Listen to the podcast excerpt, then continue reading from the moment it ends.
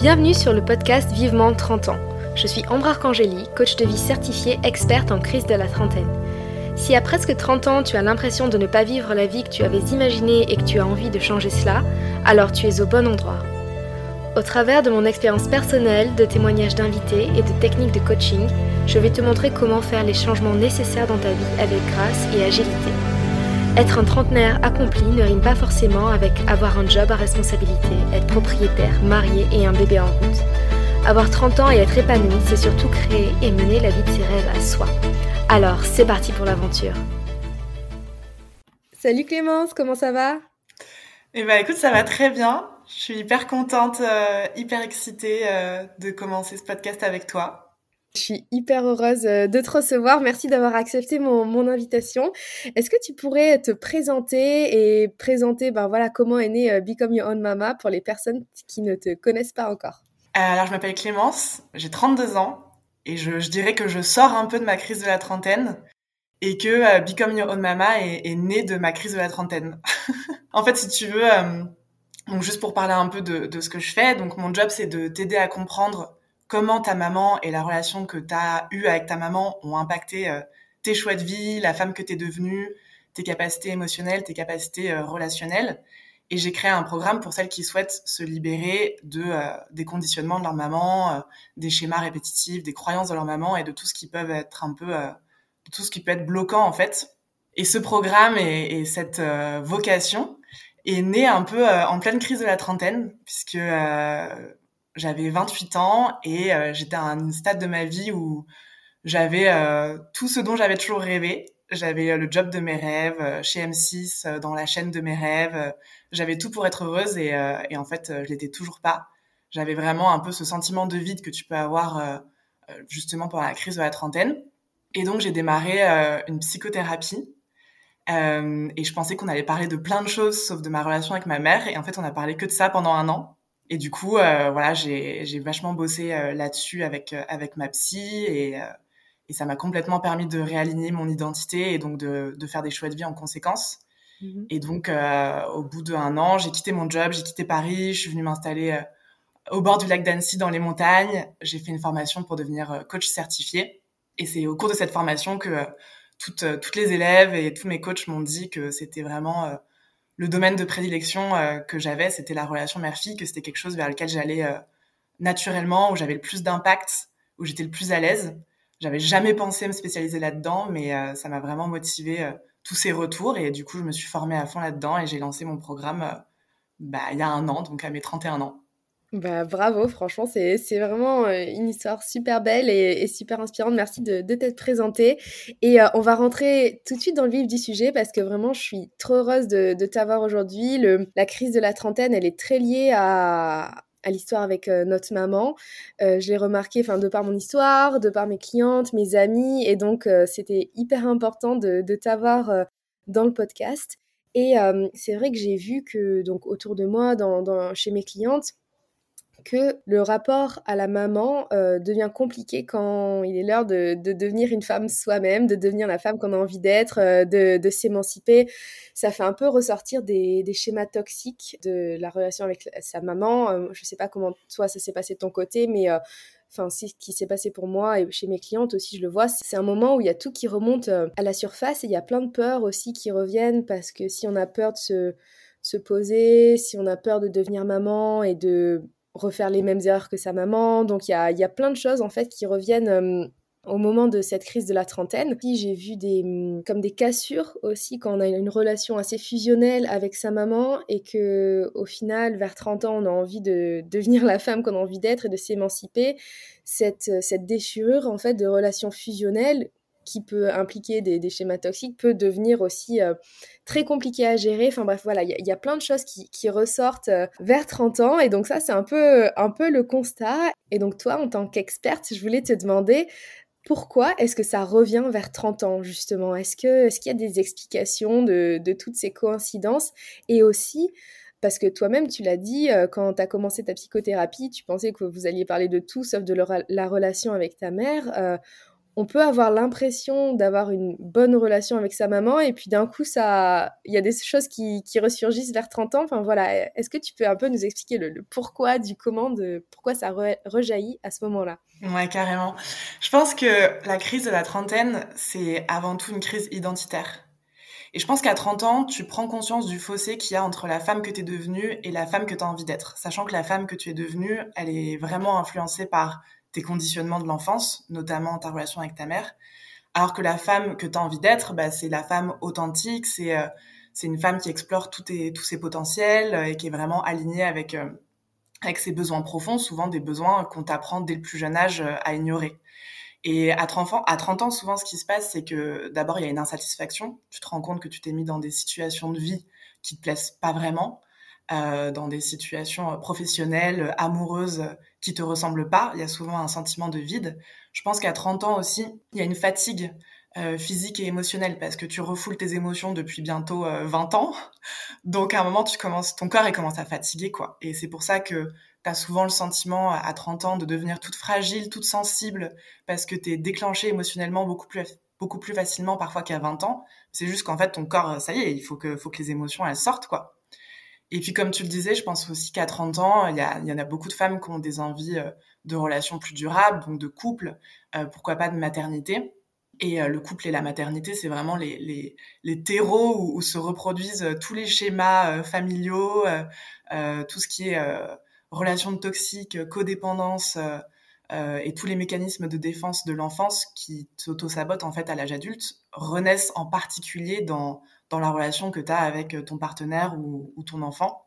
Donc je pense que c'est un moment où tu te demandes comment t'en es arrivé là et comment t'en es arrivé là C'est simple, c'est que déjà t'as pris des décisions, puis euh, je sais pas, tes 18 ans, qui sont souvent basées sur euh, les insécurités, les peurs et les croyances de ta maman.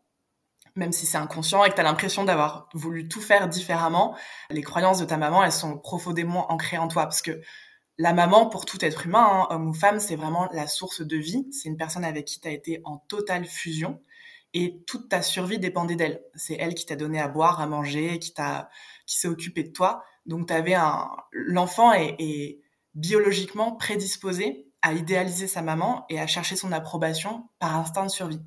Ce qui se passe en plus quand tu es une femme, c'est que enfin une petite fille, c'est que tu as l'identification sexuelle. Donc c'est encore c'est un lien encore plus fort. C'est vraiment ton modèle inconsciemment.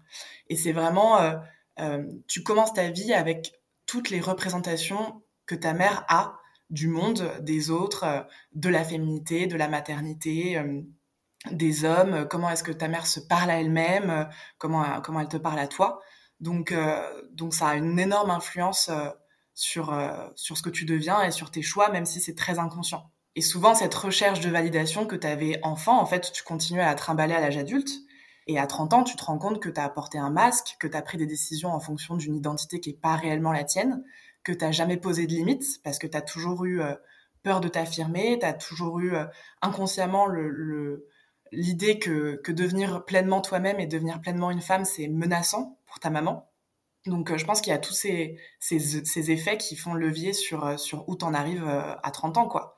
Et je pense aussi que tout simplement, la crise de la trentaine, elle est hyper saine et qu'à 30 ans, tu es juste prête à devenir adulte. Donc, euh, les blessures d'enfance, elles refont surface parce qu'elles doivent être conscientisées et guéries. Donc, c'est une bonne chose.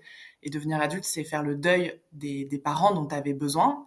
Et c'est porter plus de valeur à ton intégrité qu'à l'opinion de ta maman. C'est super intéressant, c'est incroyable. Enfin, là, là, plus tu parles et plus je me dis waouh, mais c'est trop vrai, waouh. Enfin, c'est, c'est puissant les mots que tu utilises et c'est, vraiment eye-opening. Enfin, je... je, suis hyper d'accord avec toi. Et du coup, le, le fossé, il se passe à quel moment? Selon toi, quelles auraient été les, les, choses qui auraient dû ou pu se passer ou quels sont les outils qui auraient pu être transmis par la mère pour mieux vivre cette trentaine et qui, ne l'ont pas été En fait, ce qui se passe, c'est que la maman, elle a quatre fonctions. Nourrir, protéger, encourager et initier. Et c'est souvent la fonction initiatrice qui pose problème. Et cette fonction, elle est essentielle parce que c'est vraiment cette fonction qui permet le processus d'individuation. Le processus d'individuation, c'est devenir soi-même à part entière. Sentir que tu es vraiment quelqu'un à part de, ta maman, que tu as ta propre identité, tes propres besoins, euh, tes propres euh, potentiels, tes propres aspirations. Et quand tu es une petite fille, tu, attends inconsciemment que ta maman te donne la permission d'être toi-même. Tout ça, c'est très inconscient. Hein. Mais très souvent, cette permission, elle arrive jamais parce que la plupart de nos mamans ne se sont jamais donné cette permission à elles-mêmes. Et tu peux pas euh, donner une permission que tu t'es jamais accordée. Donc même si c'est hyper inconscient, la petite fille, elle se rend compte très vite que si elle veut être aimée, elle doit porter des masques et elle doit euh, utiliser un peu des, stratégies qui sont pas forcément alignées avec qui elle est vraiment. Et c'est pour ça qu'elle a un sentiment d'identité euh, bancale qu'elle va trimballer, tu vois, elle va continuer à porter des masques après dans ses relations amoureuses, euh, dans sa vie professionnelle, ça devient la norme en fait. Et je pense qu'à 30 ans, c'est le moment tu, où tu te rends compte que c'est pas du tout épanouissant. Et, et c'est le moment aussi où tu dois prendre des décisions qui vont peut-être changer ta vie et pour prendre ces décisions, tu as besoin de certains outils que beaucoup de mamans euh, n'ont pas elles-mêmes, donc elles ne peuvent pas te transmettre, encore une fois. Euh, la première chose, c'est de savoir identifier ses besoins et savoir y répondre. La deuxième chose, c'est de, euh, de savoir faire des choix qui vont créer de l'inconfort chez les autres, donc de déculpabiliser. Sauf que souvent, le sentiment de culpabilité, il commence dans la relation mère-fille, quand ta mère te, te dit regarde dans quel état tu me mets, parce que tu as pris telle ou telle décision. Tu vois, c'est comme ça que ça commence que tu découvres la culpabilité, quoi. Est-ce que c'est, ça peut lier, ça peut expliquer justement notre, euh, enfin, le gros mal du siècle de cette incapacité à, savoir dire non sans culpabiliser? Ouais, carrément. Mais ça, c'est vraiment quelque chose qui, euh, qui s'est euh, transmis de génération en génération et en particulier dans les lignées de femmes. Parce qu'il y a vraiment cette habitude de ne pas poser de limites et de faire passer les autres euh, avant soi. Donc forcément, quand tu es la première de toutes, euh, de toutes ces générations à, à vouloir poser des limites et à t'affirmer, euh, bah, tu, tu, te tapes euh, les rages de toutes les générations précédentes. Euh, ce qui doit être fait aussi à 30 ans pour prendre des décisions, c'est reconnaître sa responsabilité personnelle. Et quand tu es dans une famille où tout le monde est dans la victimisation, tu vois que, que tout ce qui t'arrive, c'est c'est les éléments extérieurs, c'est pas de ta faute, c'est très compliqué pour ton cerveau de comprendre que tu es responsable de ton propre bonheur. Euh, ce, qui, ce qui est important aussi pour prendre des décisions, c'est, euh, comme on le disait, de pouvoir incarner son individualité et d'être capable de faire face au, à la peur du rejet.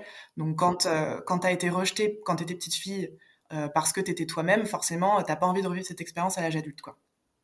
Et puis ça demande aussi, je pense, de sortir de sa zone de confort, parce que forcément, la trentaine, il y a plein de choses qui changent, donc il y a une certaine instabilité, mais qui est saine, tu vois, le, temps que, que, tu que tu réalignes euh, ta vie. Euh, sauf que quand tu es un peu euh, la personne de la famille qui apporte de la stabilité à tout le monde ou même de la stabilité émotionnelle à ta maman, si elle voit en toi une instabilité, ça va, ça va la stresser, elle va tout faire pour que, pour que tu vives pas ça, même si les moments d'incertitude sont aussi des périodes hyper saines. Quoi. Ouais, c'est vraiment hyper intéressant et je pense que c'est des outils qu'on qu'on peut apprendre quand même. C'est pas des outils qui, qui sont perdus, mais c'est déjà un point hyper important de, de comprendre qu'on n'a pas ces outils et qu'on les a pas, enfin de, de réaliser le l'absence de ces outils qu'on qui seraient utiles pour, euh, pour notre bien-être. Enfin, c'est déjà un premier point de, de prendre conscience de ça. Carrément. C'est la première étape, ouais. Ouais, exactement. Voilà la, la, la première étape. Et il euh, y a aussi, euh, je sais pas si tu le vois toi dans tes coachings, mais moi je le vois un petit peu quand on a envie de faire des, des changements de vie, par exemple euh, changer de métier, ben, typiquement pour la voie pro, je sais qu'il y a cette problématique de c'est les parents souvent qui ont financé les études. Ah. Ou quand on a envie de, ben, de changer de voie professionnelle, euh, il y a cette idée que les parents et la mère s'est sacrifié, enfin que nos parents se sont sacrifiés pour nous, pour nous permettre de, de faire toutes ces études et que en changeant de voie professionnelle, il y a mais non, je, vais, les je vais les décevoir. Euh, enfin, ils se, ils se sont sacrifiés pour rien. Enfin, moi, personnellement, je sais que quand j'ai annoncé à mes parents que euh, j'allais changer de voie pro et que j'allais arrêter la diplomatie, la première chose, c'était, enfin, vraiment la première phrase que ma mère a dit, c'est oh, on a fait tout ça pour rien. Et vraiment, c'était la phrase que je redoutais le plus. Et du coup, c'est hyper euh, bloquant, en fait, pour prendre, pour prendre ces décisions, ce besoin de de rendre fier, ce besoin d'approbation, l'envie aussi de, de, ne pas décevoir. Et euh, du coup, j'ai l'impression que même si par exemple dans, dans, la vie de tous les jours, on arrive à être adulte, on, a être, on arrive à être mature, quand on discute avec nos parents ou quand on prend des décisions qui sont liées à nos parents, c'est comme si on redevenait un peu enfant, enfin, comme si on reprenait notre place d'enfant en fait, et donc c'est hyper dur de, de garder son statut d'adulte et de, penser et d'agir comme une adulte quand on est face à, ses parents. Ouais, bah quand t'es avec tes parents, euh, ton, t'es en mode régression complète parce que ton, ton cerveau se remet en mode survie. Donc il retrouve tout de suite euh, le rôle dans lequel euh, il doit être pour avoir l'approbation, les masques qu'il doit porter. Donc c'est pour ça que les dynamiques reviennent vachement plus facilement quand t'es avec tes parents, quoi, parce que tu te remets, ça rappelle à ton cerveau le mode survie de, de ton enfance, quoi. Mais, mais c'est clair que ça peut être hyper bloquant la relation à nos parents dans, le changement de vie. Mais je trouve ça ça incroyable, tu vois, qu'on puisse euh, qu'on puisse se dire que c'est normal que la première réaction d'un parent quand tu quand tu décides de changer de vie, c'est euh, bah on a fait on a fait tout ça pour rien parce que là encore, ça envoie un, message hormis le fait que toi ça te décourage évidemment dans dans ton changement de vie, ça envoie un message à, ton inconscient qui est euh, le, plus important en fait, c'est que tu, tu fasses ce qu'on attend de toi le plus important, c'est pas ton bonheur, c'est que tu fasses ce qu'on attend de toi. Si tu décides de changer de vie, c'est qu'a priori, c'est que la première option euh, euh, que tu avais décidé un peu avec tes parents, elle va pas te rendre heureuse, tu vois. Donc, enfin, ça devrait être ça les premières questions d'un parent. C'est ok. Alors peut-être que le parent a plus d'expérience, donc peut-être qu'il va te dire, attends, viens, viens, on en discute, tu vois, prends le temps de réfléchir et c'est normal.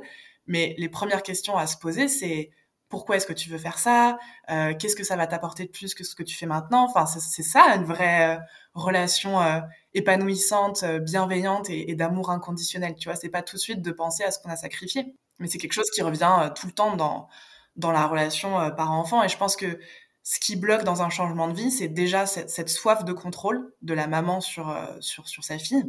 Il y a vraiment ce, besoin parfois un peu d'emprise et, de, et de pouvoir.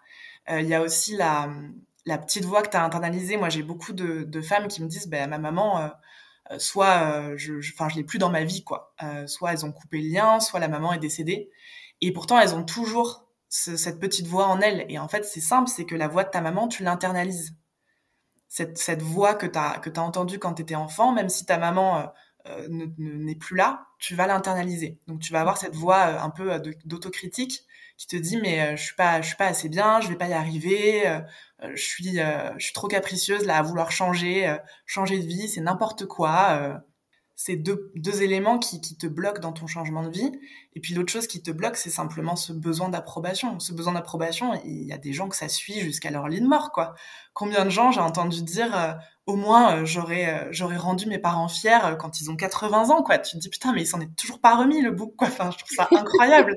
mais en fait, c'est que l'amour d'un enfant pour sa maman est tellement est tellement énorme. C'est la personne que tu as aimé le plus au monde. C'est la personne qui a assuré ta survie que ton instinct de survie, encore une fois, veut rester en, lien étroit, veut pas perdre ce soutien. Il y a, une vraie peur de crever euh, si, euh, si tu plus cette approbation. C'est une sorte de codépendance, en fait. Et, euh, la maman, quand elle te dit non, là, tu déconnes, évidemment qu'il y a, il y a une partie qui est complètement bienveillante. Quand elles te disent, tu vois, je suis chiante, mais c'est parce que je veux ton bien. Évidemment qu'il y y, a, une vraie bienveillance et, une envie, tu vois, une vraie peur de la maman que tu fasses des conneries, que tu prennes des mauvaises décisions et ça, que ça tue ta vie. Mais ça, c'est en fait des fausses croyances sur lesquelles euh, ta maman a pas bossé, parce qu'elle n'avait pas aussi les mêmes outils que nous. Mais c'est aussi que les mamans, elles s'accrochent parfois à, leur, euh, leurs fausses croyances, parce que sinon, elles vont prendre conscience d'à quel point elles se sont limitées elles-mêmes. Et c'est ça qui est difficile dans la relation mère-fille et qui peut créer vraiment des liens toxiques. C'est que toi, en tant que, que, que fille, t'es vraiment le miroir de tous les potentiels que ta mère, elle n'est pas allée exploiter. Et si un jour tu débarques et t'expliques à ta mère de 60 ans que, euh, que toi, tu vas faire différemment, que toi, tu vas pas euh, euh, rentrer dans, dans, dans ce conformisme et dans ces sacrifices et dans ce même schéma répétitif, pour la mère, c'est hyper déstabilisant, quoi. Elle se dit, attends, j'ai fondé ma vie pendant 50 ans sur, sur ces carcans qu'on m'a imposés, que, que ma mère à moi m'a imposés. Et là, ma fille, je vois qu'elle peut faire tout différemment. Donc, en fait, je viens de me taper une vie qui me ressemble pas depuis 50 ans pour rien. Et en fait, il y a des mamans qui veulent pas faire face à ça, c'est inconscient encore une fois, qui du coup préfèrent s'accrocher à leurs fausses croyances parce que c'est trop, euh, c'est trop brutalisant pour leur sentiment d'identité, quoi. Mmh, oui, c'est trop destructeur de se dire euh, la chose que j'ai créée, la chose euh, à laquelle je devais, je devrais transmettre ma sagesse, m'apprend des choses en fait. Et je pense que ça doit être un peu culpabilisant pour la mère de se dire ma fille m'apprend des choses et pas l'inverse. Enfin, c'est un peu contre-naturel quelque part de se dire mais on peut se dire mais mais c'est qui cette petite là elle va m'apprendre la vie. Enfin moi c'est des choses que, que j'ai entendues surtout quand on est un peu la, la première en fait à, à vouloir briser ce cycle. Combien de fois euh, j'ai entendu mes clientes se dire mais ma mère va penser que je suis une ingrate, ma mère va penser que je sais tout mieux que tout le monde, ça vraiment euh, mes clientes l'entendent, moi je l'ai entendu, c'est vraiment il y a presque aussi une remise en question de de notre propre santé mentale euh, en mode on se dit mais est-ce que peut-être ma mère a raison, est-ce que je fais pas tout ça, est-ce que c'est pas juste un caprice que je fais? Donc c'est dur de, de pousser et d'aller au-delà de tout ça. Ouais, alors ce que je trouve incroyable justement dans notre société et qui, qui existe encore, qui moi me m'hallucine, c'est justement ce côté où le parent est omniscient. Donc c'est le parent qui est censé tout savoir et qui est censé euh, avoir toute la sagesse. Alors que finalement, tu vois, enfin le progrès c'est plutôt euh, de génération en génération, donc forcément que les générations futures vont nous apporter énormément de nouveaux de nouvelles perspectives, tu vois, et de nouvelles euh, une nouvelle sagesse. Et, euh, et, donc je trouve ça complètement contre-intuitif et c'est pas du tout du bon sens de se dire que c'est que le parent qui apprend quelque chose à son enfant. Quoi. Pour moi, la relation parent-enfant, elle doit vraiment être donnant-donnant et on a chacun quelque chose à apporter. Et enfin, je sais pas, moi, dès que je me retrouve dans une pièce avec une gamine de 15 ans, de 20 ans, mais je suis là, mais mais raconte-moi, c'est quoi ta génération, c'est quoi vos vos valeurs, vos perspectives? Enfin, je trouve ça passionnant de voir comment la société évolue. Évidemment, il y a plein de choses qui sont pas forcément positives, mais il y a aussi plein de choses hyper intéressantes et je trouve ça très dommage que beaucoup de mamans euh, se disent pas euh, tiens mais j'ai envie de savoir justement euh, comment est-ce que, toi ma fille tu ferais les choses? Qu'est-ce que t'en penses enfin c'est pour moi ça devrait être une relation qui est enrichissante et qui, qui apprend aux, deux quoi à la fille et, à la mère. Mmh. et pas une relation menaçante qui, qui menace ton, ton identité et tout ce que tu es ton ta figure d'autorité aussi. Je pense qu'il y a beaucoup de ça je voulais te demander, est-ce que c'est... donc pourquoi est-ce que c'est si compliqué avec les mères en général? Pourquoi c'est moins compliqué avec les pères? Alors, enfin, j'imagine que c'est compliqué pour beaucoup de personnes. Enfin, moi, la première, avec mon père, c'est assez compliqué, mais c'est pas du tout sur ces thématiques-là. Et est-ce que pour les mecs, c'est pareil ou pas? Ou est-ce que c'est juste les filles? Alors, la relation parent-enfant, euh, quel, quel, que soit le sexe, est toujours très intéressante à aller explorer. Euh, mais la relation mère-fille, elle a vraiment certaines euh, particularités. Euh, déjà, on est dans une société patriarcale, quand même, qui a beaucoup abusé et qui continue d'abuser des capacités émotionnelles des femmes, de leur capacité d'empathie. Donc, en conséquence, les femmes ont fait beaucoup de sacrifices et en font toujours beaucoup. Et d'ailleurs, souvent, les mamans vont dire beaucoup plus que les papas, regarde tout ce que j'ai fait pour toi, je me suis sacrifiée pour toi, euh, moi à ton âge je faisais pas ça. Enfin, il y a vraiment ce sentiment, euh, cette notion de sacrifice qui est hyper importante euh, chez les femmes plus que chez les hommes. Mais le problème c'est que chaque sacrifice à un moment va être payé par quelqu'un. Quand, parce que de toute façon, quand, quand une maman te dit regarde comme je me suis sacrifiée pour toi, bah, c'est plus un sacrifice parce qu'elle essaye d'utiliser ce sacrifice pour te manipuler, donc c'est plus c'est plus un sacrifice, c'est plus gratuit. En fait, c'est du sentiment de dette qui est instillé euh, entre entre la maman et la petite fille et, la femme euh, plus tard. Et donc euh, la, la, la, fille doit doit payer cette ce sacrifice en fait. C'est devenu une dette. Et euh, ce que ça a créé, cette société patriarcale, c'est vraiment des générations de frustration parce que c'est des femmes qui qui n'avaient pas de pouvoir personnel, qui n'ont pas eu euh, tous les outils qu'on a aujourd'hui et que qu'elles auront dans le futur, euh, et qui donc ont été extrêmement extrêmement limitées parce qu'on leur a appris à, à, se sacrifier, à faire passer les autres, les besoins des autres avant, etc., à ne pas écouter leur intuition, à ne pas explorer leur potentiel. Donc, elles n'ont pas de pouvoir personnel. Quand tu n'as pas de pouvoir personnel, c'est comme les petits chéfaillons dans les petites entreprises, bah, tu as une soif de contrôle. Et dès que tu as un tout petit peu de pouvoir, euh, bah, tu vas l'utiliser quoi. Et, euh, et, les, et, les, mères utilisent beaucoup ça sur les, sur les filles parce qu'il y a cet effet miroir. La fille, encore une fois, elle met vraiment en lumière tous les potentiels que la mère a pas pu exploiter. Donc c'est la cible idéale de toute la colère refoulée de la mère. Encore une fois, tout ça c'est inconscient. Hein. Les mamans sont pas des monstres qui veulent nous détruire. Hein. Euh, mais le jour où, la fille commence à rayonner, la mère elle se sent trahie en fait. Elle se sent trahie et elle se sent euh, abandonnée parce qu'il y a plus. Déjà pour une maman c'est très difficile quand, quand s'arrête la fusion avec l'enfant. Donc si en plus ça lui rappelle tout ce qu'elle a pas pu être, toute la femme qu'elle n'est pas devenue, ça devient hyper dur. Mmh. Et du coup, il y a, y a trois, trois armes vraiment de destruction massive qui sont utilisées pour que, pour que la fille puisse pas s'envoler. C'est la honte, la culpabilité, donc quand, ta mère te dit regarde dans quel état tu me mets, et le sentiment de dette, quand ta mère te dit je suis ta mère donc tu dois ceci ou cela.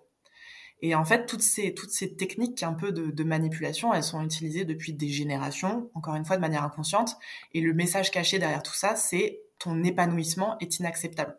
Et tu dois, tu, tu vas faire comme nous toutes en fait, tu vas en chier quoi. Ah ouais, mais je, c'est incroyable de, de, voir ça sous cet angle et ça me fait penser aussi à. Hum, c'est pour ça peut-être qu'il y a cette crise aussi euh, au niveau de l'adolescence, parce que je pense que quand, quand on est adolescente, c'est une première émancipation ah. Je me souviens de, de, ma mère, par exemple, qui voulait à tout prix que je fasse de la danse classique parce qu'elle n'a jamais pu en faire. Ah. Et comme si elle voulait me façonner, ou enfin comme si les mamans voulaient nous façonner tant qu'on est encore sous leur emprise, sous leur toit, qu'on est encore assez obéissante. Et que vers l'adolescence, du coup, il y a cette prise de recul, il y a déjà une première indépendance et on se dit ben non je je ferai pas de la danse j'ai envie de faire du basket. Et il y a un premier une première cassure en fait avec la mère peut-être qui, capte cette désillusion. Ah ben non je peux pas euh, faire ce que je veux de ma fille. Exactement.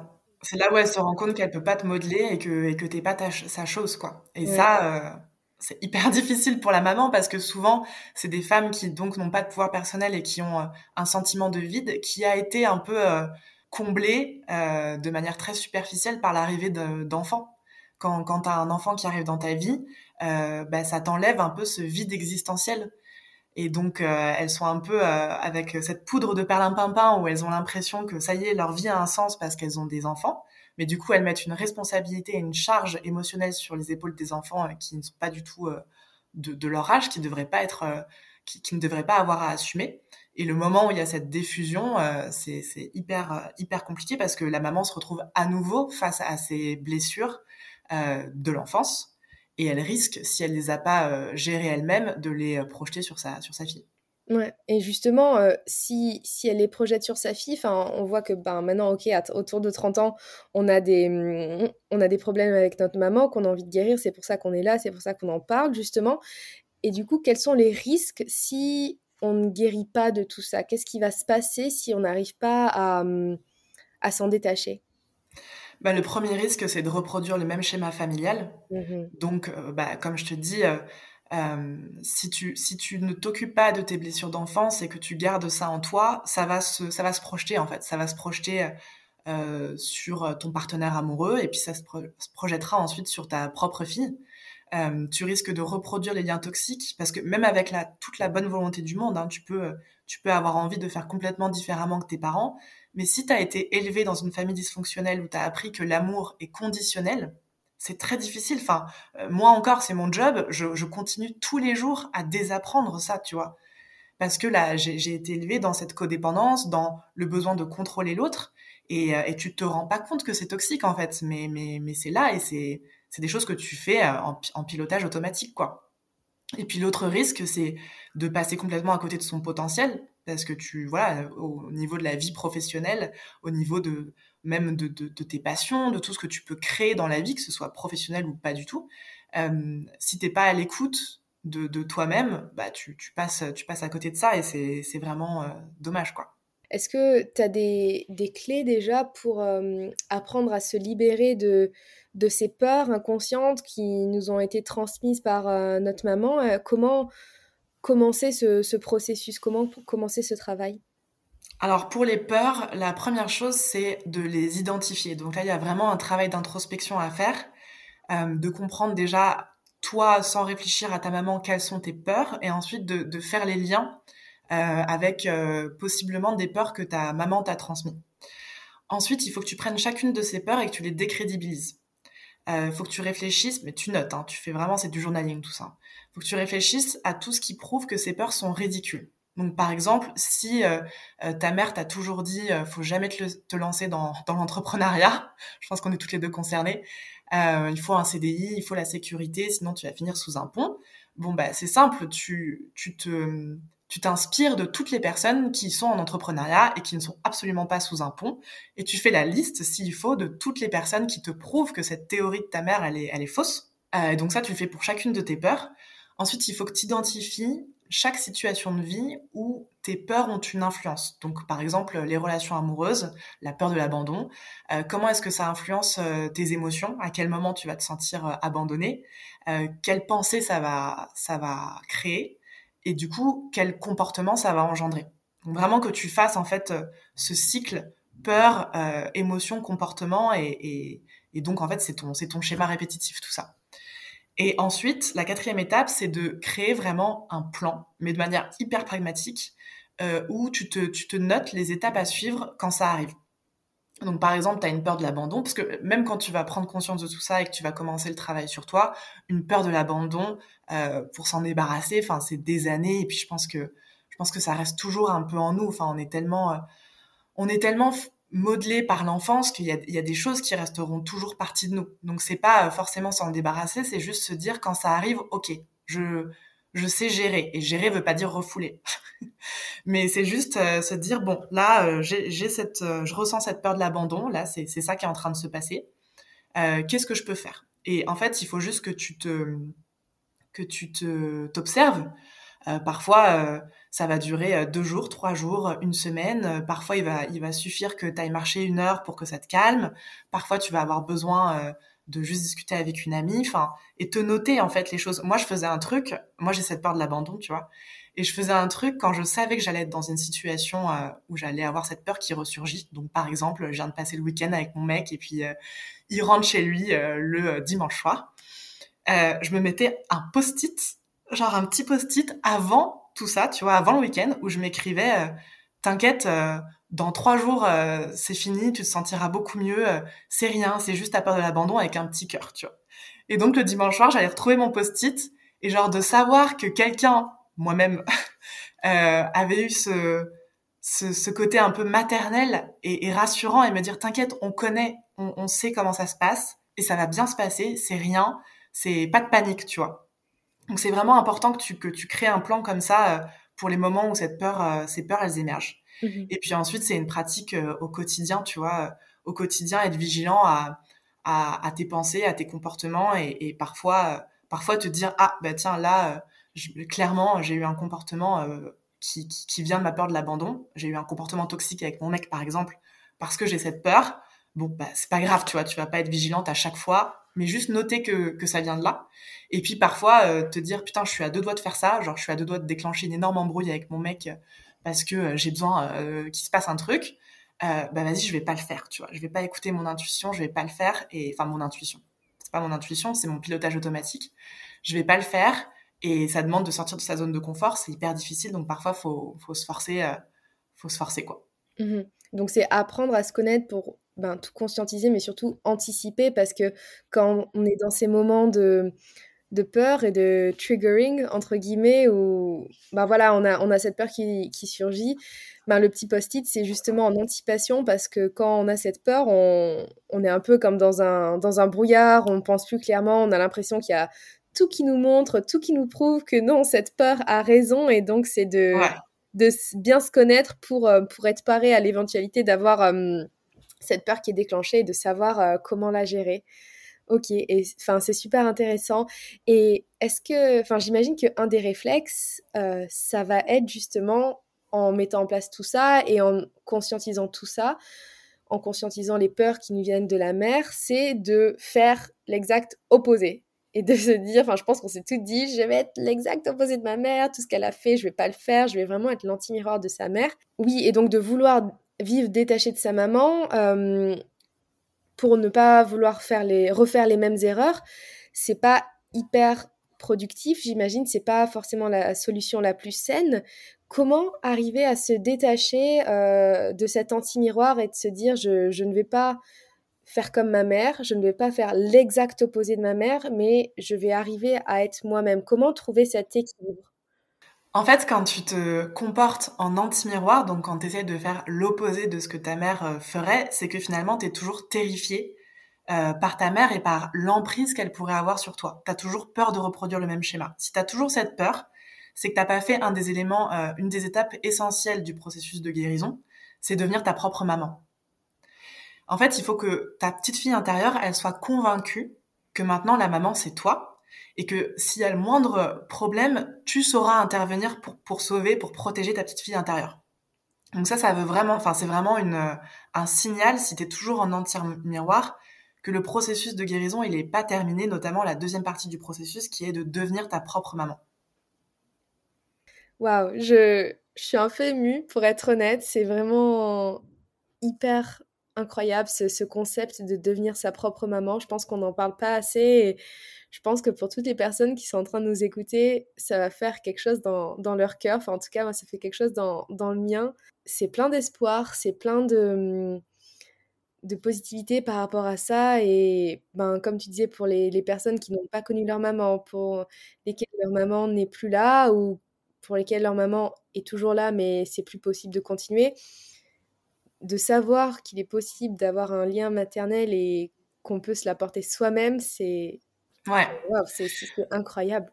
C'est ça. Mais en fait, il y a plein de, il y a plein d'étapes dans le processus de guérison, mais devenir sa propre maman, c'est une des, des, plus belles étapes et une des plus essentielles. Et puis, c'est surtout euh, ce que tu vas devoir continuer à faire. Euh, c'est une pratique euh, quotidienne quoi. Et en fait, une des étapes dans le processus de guérison, c'est de faire le deuil en fait de la relation mère-fille dont tu aurais rêvé.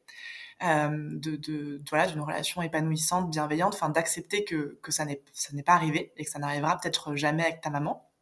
Mais ça ne veut pas pour autant dire que tu dois faire le deuil de l'amour maternel, parce que l'amour maternel, il n'y a pas que ta maman qui peut te le donner il y a d'autres femmes, il y a la nature, il y a plein de choses qui apportent cette espèce d'amour bienveillant, réconfortant, nourricier, tu vois. Et puis surtout, la première personne qui peut faire ça, c'est toi. Donc il y a, cette notion de faire le deuil. J'imagine qu'il y a une notion de, pardon aussi, euh, parce que c'est dur de, pardonner euh, tout ce qui s'est passé, de ne pas avoir cette rancœur. Enfin, moi, c'est quelque chose qui a été très difficile et encore maintenant, euh, de pas en vouloir à la maman. J'imagine que c'est une des étapes. Enfin bref, est-ce que tu peux nous expliquer un petit peu les, étapes du deuil et du pardon pour pouvoir vraiment se libérer? Ouais, alors la première chose sur laquelle je vais rebondir, c'est que le pardon, c'est pas du tout une étape du processus de guérison. Ah ouais? Parce que, ouais, parce que le pardon, en fait, le vrai le vrai, le réel, pardon, c'est pas quelque chose que tu que tu peux créer, que tu peux contrôler, que tu peux engendrer. Le réel pardon, c'est une émotion, quoi. C'est quelque chose que tu ressens. Donc c'est une, euh, c'est euh, la, la, conséquence. Enfin, c'est c'est c'est ce qui se produit quand quand t'as fait toutes les étapes. Peut-être, peut-être que ça va se produire, peut-être que ça se produira jamais, tu vois. Mais c'est quelque chose sur lequel t'as pas de contrôle. Donc cette histoire de, pardon, si elle arrive, euh, si ça arrive, que tu, que tu ressens cette émotion, c'est génial, mais si ça arrive pas, ça n'arrive pas, tu vois. C'est un truc où t'as pas le contrôle dessus.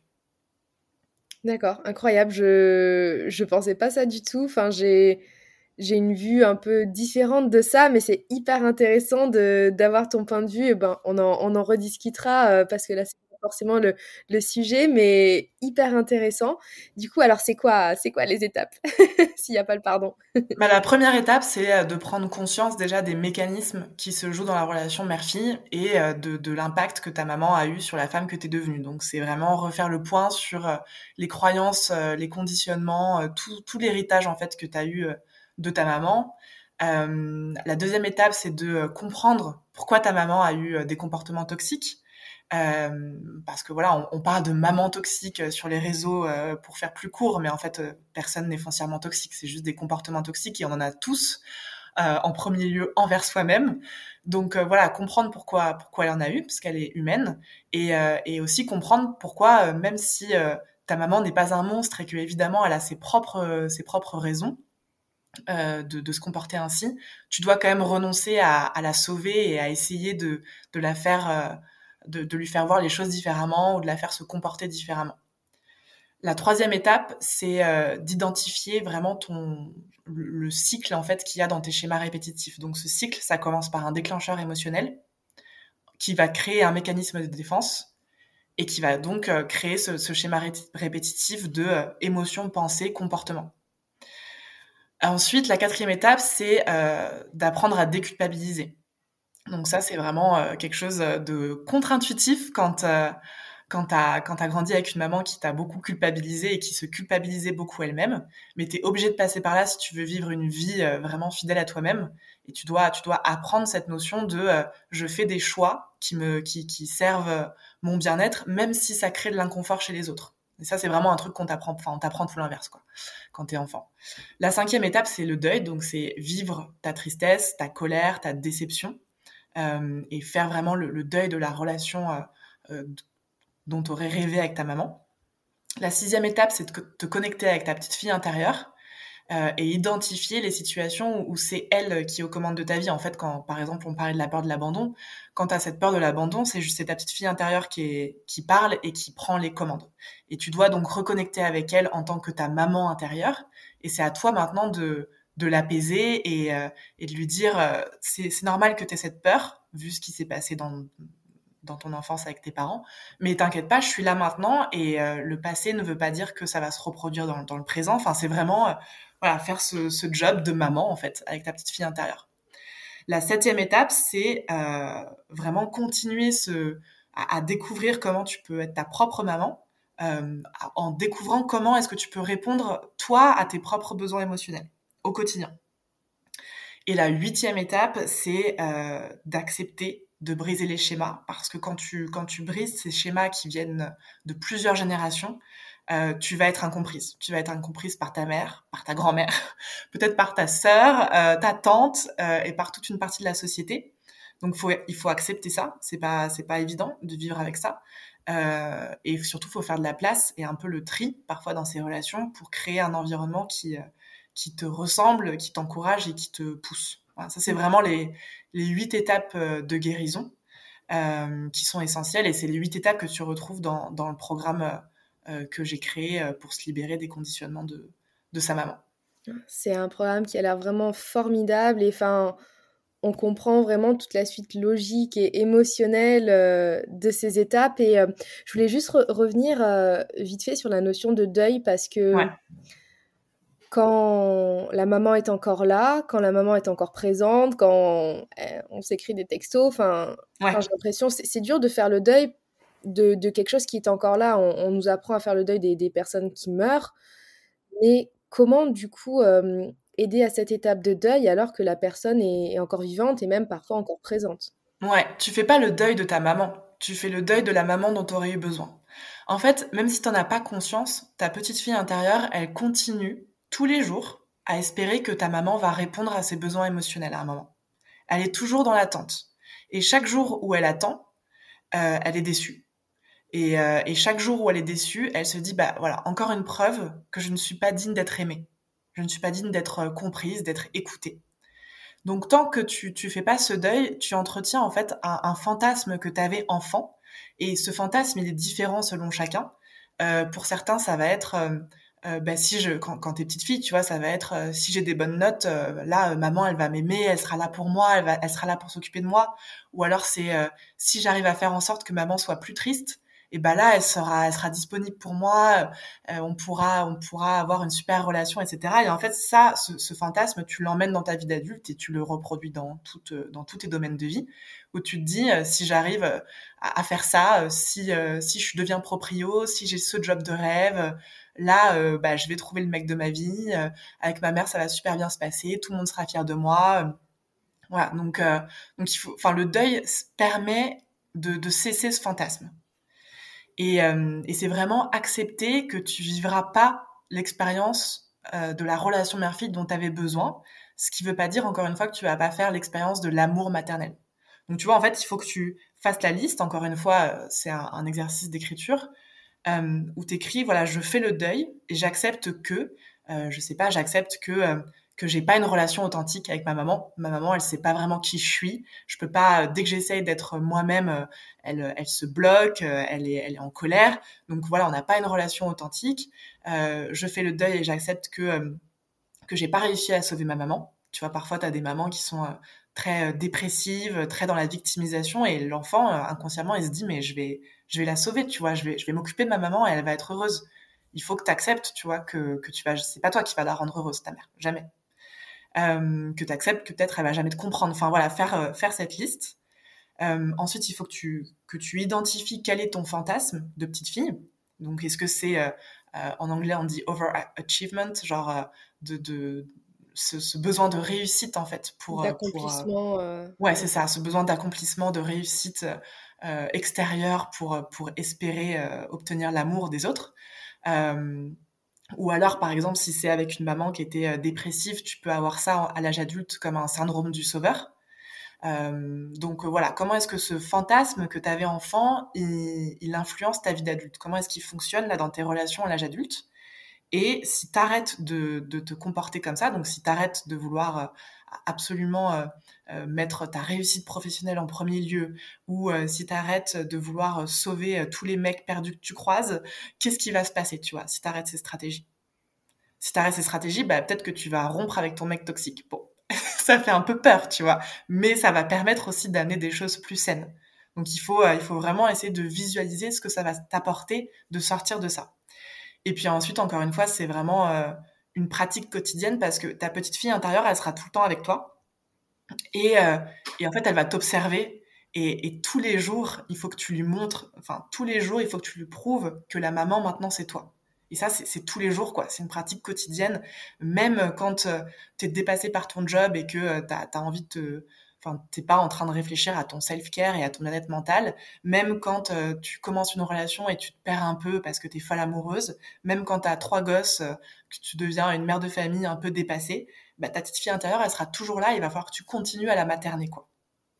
Et euh, je pense que ce qui est important quand tu, quand tu te lances dans ce, ce deuil, c'est vraiment euh, d'accepter déjà que ça va pas être linéaire.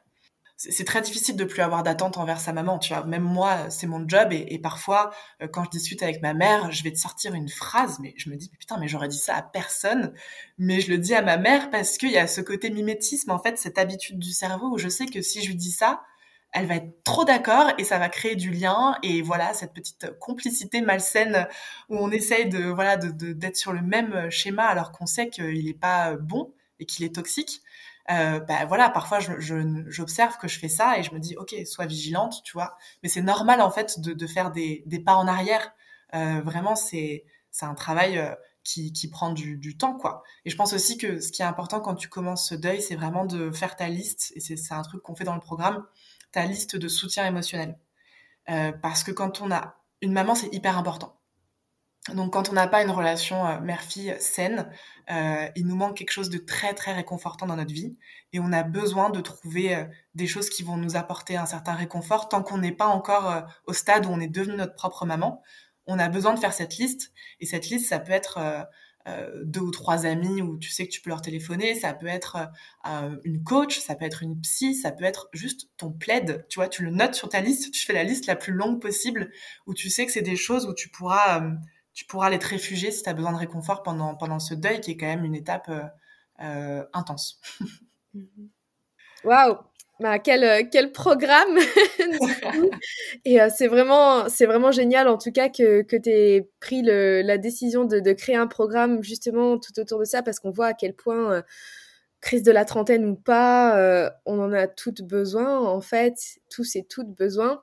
Donc merci, merci infiniment d'avoir créé ce programme, merci infiniment d'être venu sur ce podcast et d'avoir apporté toute ta sagesse et ton expertise. Et vraiment tu vois, en tant que coach qui a fait beaucoup de travail euh, avec sa maman, ben, je, je réalise en t'écoutant que, ben, déjà qu'il y a plein d'émotions qui ressortent, donc il y a plein de choses qui, qui n'ont pas été réglées et que, voilà, enfin, vraiment, c'est là, comme tu viens de conclure, c'est pas du tout linéaire, c'est le travail d'une vie et, euh, moi, pour être, euh, enfin, pour parler de quelque chose d'un peu plus personnel, c'est vrai que j'avais envie d'être, d'avoir guéri tout ça avant d'être moi-même maman. Je me disais, il faut que j'ai guéri ça, je peux pas être maman tant que ça va pas avec ma mère. Et en fait, de, de réaliser que c'est le travail de toute une vie, ça peut impressionner, mais ça peut être hyper libérateur en te disant, ben, en fait, je vais pas m'arrêter de vivre, je vais pas m'empêcher de devenir maman parce que j'ai encore du travail à faire euh, là-dessus. Ça nous empêche pas de, de devenir la femme qu'on a envie d'être parce que ça va être là, en fait, et c'est hyper sain comme, comme vision à avoir, je pense. Ouais, mais c'est un gros déclencheur chez les personnes qui font le programme. C'est souvent, il y, a deux choses qui déclenchent beaucoup, c'est euh, les relations amoureuses, quand on n'arrive pas à sortir des relations euh, toxiques, et, euh, et le fait de devenir maman. J'ai beaucoup de, jeunes mamans ou de femmes enceintes qui, qui veulent surtout pas reproduire les mêmes schémas et qui et qui décide à ce moment-là de faire le programme. Mais si je voulais conclure sur une chose pour les personnes qui nous écoutent, certainement que si vous êtes encore là à la fin du podcast, c'est que vous êtes concernés à la fois par la crise de la trentaine et par la relation mère-fille. Et je sais que c'est deux, euh, deux périodes entre, entre le deuil de la relation mère-fille et la crise de la trentaine qui peuvent paraître peut-être euh, très longs et pénibles. Mais franchement, pour avoir survécu aux deux, euh, ça vaut tellement le coup ce qui se passe après. Enfin, moi, je me, rends compte aussi grâce à, à ton travail, Ambre, et à ce que j'ai découvert dans, ton compte et tout, que c'est vraiment pendant en pleine crise de la trentaine, tu vois, que j'ai commencé à, à observer ce lien avec ma mère et que j'ai fait tout ce travail. Et, et c'est vrai que parfois c'était long et pénible parce qu'une fois que tu, tu as bossé sur ton identité, euh, ce que te permet euh, ta relation euh, de, de, travailler sur, sur la relation avec la mère, tu dois ensuite réaligner euh, toutes tes décisions et donc euh, ça prend du temps ensuite de voir le résultat, tu vois, vraiment sur ton monde tangible. Et euh, moi personnellement, ça fait à peu près un an, tu vois, que je commence à récolter les, toutes les graines que j'ai semées. Et franchement, putain, ça vaut tellement le coup et c'est tellement bon quand, euh, je dirais pas que tu passes de l'autre côté parce qu'encore une fois, c'est, c'est un travail de toute une vie et tout, mais, mais vraiment, ça vaut le coup. Et, et quand tu y repenses euh, quelques années plus tard, euh, tu dis, putain, j'ai commencé, tu vois, j'ai commencé tout ça à 28 ans, mon premier rendez-vous chez la psy. Aujourd'hui, j'en ai 32. Putain, mais 4 ans, c'est quoi dans une vie, quoi? Et tout ce que j'ai réussi à, à créer, euh, là aujourd'hui dans ma vie professionnelle, amoureuse, dans ma relation à moi-même, dans mon quotidien, putain mais ça vaut trop le coup quoi. Donc, euh, enfin vous avez le droit d'être heureuse, vous avez le droit de, de, de vivre une vie qui vous fait kiffer. Et, euh, et si là vous êtes perdu, euh, c'est complètement ok, c'est complètement sain, c'est complètement normal. Et, euh, et franchement ça va le faire et ça va être trop stylé quoi. Ouais, c'est, j'adore cette conclusion et ça montre que on, le mérite et qu'il y a des solutions surtout parce qu'on on peut se dire mais j'ai envie d'être heureuse, je le mérite, mais que faire? Et vraiment c'est bah, avec des programmes euh, comme le tien par exemple, ce que je propose en coaching que c'est possible. Donc euh, enfin bref, merci d'avoir rappelé ça, c'est une merveilleuse conclusion du podcast. Merci pour tout Clémence et euh, je mettrai en, en lien dans, dans, le podcast ben, tout, toutes les infos où les gens peuvent te retrouver, ton programme, ton, ton Instagram. Ton Instagram c'est Become Your Own Mama et ben, à très vite. À très vite, merci beaucoup.